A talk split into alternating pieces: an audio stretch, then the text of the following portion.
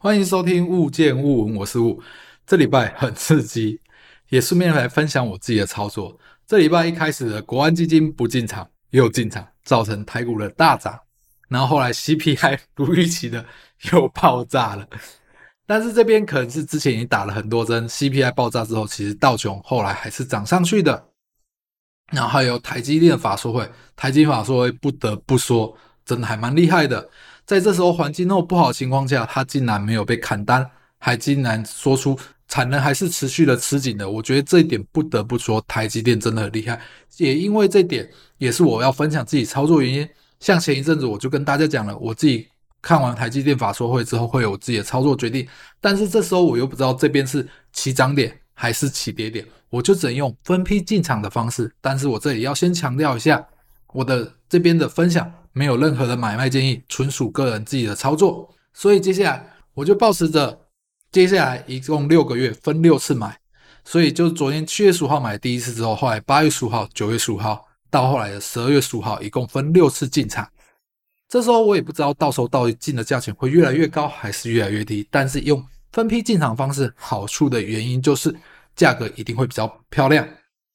因为现在还是有很多担忧的地方，担忧什么呢？因为现在最重要的时候，其实现在是量化紧缩刚开始，六月刚开始，接下来六月、七月、八月、九月会逐步的调整到上面去，会越紧缩越多，所以到时候会造成资金压力，还有资金回收压力。你可以看到最近的台股其实一直被外资提提钞票，就是提回去提回去，因为不管怎样利差还是种种因素。把钱拿回去都是一件重要的事情，所以到时候这时候会造成很大的卖压。可是这时候你可能会想，国安基金不是要救市吗？可是大环境不好，国安基金的资金周五千亿其实还是非常的有限的。所以你应该现在已经模拟好应该怎么做。我们没有办法知道后来会不会政府又突然宣布一个什么重大政策下来变成往大多或者大空。这都是我们没有办法预测，因为我们不是政治人物，我们也不是最上面的人，没有办法及时收到消息。所以这时候你一定得按部就班，设定好每一个你自己的操作方式。这也是我接下来自己的操作方式。我当然昨天进完场之后，我其实在我的 FB 啊 Line 我有发言，我觉得心里有一点怪怪的，因为昨天进场之后立刻就赚钱了，但我当然希望它是越低越好啊。所以这时候心里就有一个奇怪的。心理因素赚钱反而觉得怪怪的，因为它跌越多，我固定的资金可以买到更多的台积电股票。当然，我觉得越跌越多好，因为我已经看好它的未来了。你可以看到这次台积电的营收成长真的非常变态。有人也会说是因为美元，因为台币贬值的关系造成美元的收入变高，但是它未来的它的未来就是它的产能啊。一般人都说现在那个产能太旺盛，产能太旺盛。但是记得一件事，产能旺盛其实在成熟制程地方，而且先进制程目前只有 Intel、三星、台积电有在做先进制程，而且先进制程里面又是台积电最强，而且先进制程目前的营收已经占比到一半了，未来会越来越高，而且先进制程又没人跟他抢，所以这也是为什么看好未来台积电原因。如果未来台积电真的，一直持续的成长，持续成长，股价我觉得是可以预期的，就是越来越好。也因为这原因，我才要进台积电。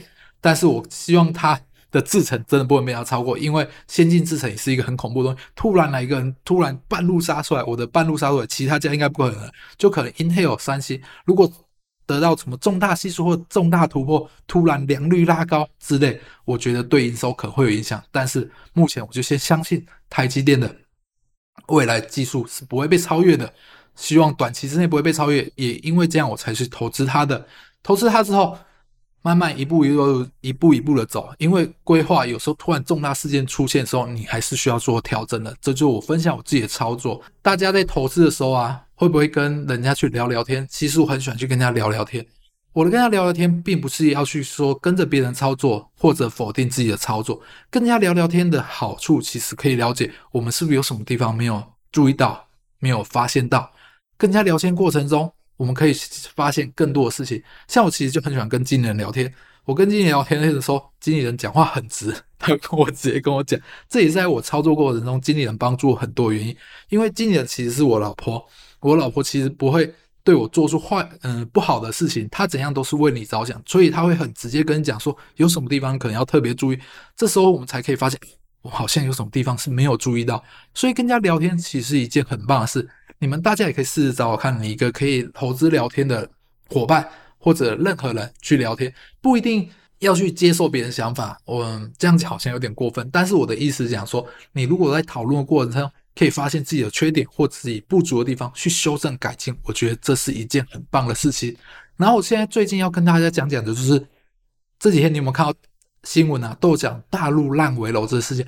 一开始你可以看到标题好像很冲动，包括上海、北京、河南等二十个省市，初估一百五十个建案沦为烂尾楼。看起来好像很轰动，但是一百五十个建案好像不是很多。但是我会说，这边要特别注意，原因是这会不会造成连锁效应，或者这个其实更大事件只是爆出来之后一百五十件呢？为什么要特别注意它呢？主要原因，房地产其实是整个 GDP 的龙那个火车头，如果它不好的话，GDP 就会不好。但大陆 GDP 不好跟我们有什么关系呢？但我这边就一步一步讲。因为如果造成烂尾楼事件，它其实牵连很广。你可以知道，盖一个大楼，它需要水泥、钢筋、工人，非常非常多，很多人就靠着盖房子赚钱。但如果烂尾楼越来越多，如果烂尾楼一多之后，有些厂商收不到钱之后，会不会造成连锁反应，倒的越来越多？因为就是最近大陆的股市其实非常好，就是在全世界都不好的情况下，大陆反而好。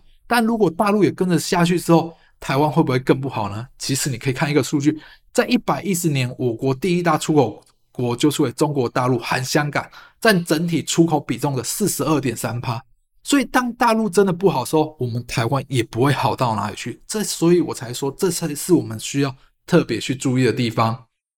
大家最近有没有收到非常多的诈骗讯息呀？不管是赖的诈骗还是任何的诈骗，我只要看到这讯息，我连理他都不理他。以前是接到电话，现在是你的简讯会收到非常多的诈骗讯息。如果例如，哇，我是你好久失失恋好久了，好不容易找到你的讯息，请加我赖，或者说我是某某营业员，请加我赖。但这都是一件很奇怪的事情。你既然知道我，为什么不会直接加我赖，或者电话跟我联络就好？这边基本上你就记得一下，这应该大部分就是大诈骗了。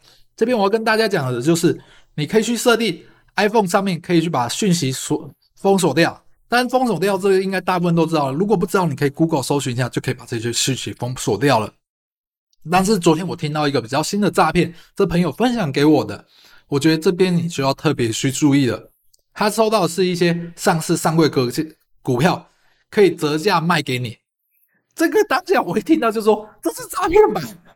为什么上市贵的股票可以折价卖给你？我相信以前有那种申购竞拍啊，那些的时候会有一找特定人士那种去的话，我相信那可以，因为你买了非常大量，你可以去谈一下价格去购买。但是现在你跟我说上市上柜的股票你可以折价卖我，哎，不想想一件很奇怪的事情，当这种股票可以折价卖的话，我现在跟你买起来，我隔天去卖了，不就现赚吗？而且还折价到十几趴。这种事一想就怪了，而且记得他们都会用一些有名的投资证券公司啊、投信证券公司，反正他会用一些有名的公司跟你说：“哎，这是私底下的要卖给你的。”但是你最近应该看到很多诈骗网站，他们说说现在连证交所网站都被仿冒了。所以你只要记得一件事，用心想一想，这个钱竟然可以折价卖给你，但这个非常的不合理，不要因为小利。因为为了贪这小便宜而损失了更多钱，所以任何事你应该去好好想想。虽然你会觉得哦，这钱好像很好赚，但是你想想，这钱为什么会平白无故分给你赚？这就是一件很奇怪的事情。而且最近你不觉得这讯息越来越多了吗？而且诈骗种类越来越多，我相信一定是有赚头。我的有赚头是诈骗的这些人有赚头，所以诈骗人才会越来越多。这些就是你们特别要注意。所以我今天的分享就到这里了。如果大家喜欢，有任何问题，记得在下面留言给我，我会一一的回答给大家的。谢谢大家喽，就这样喽，拜拜。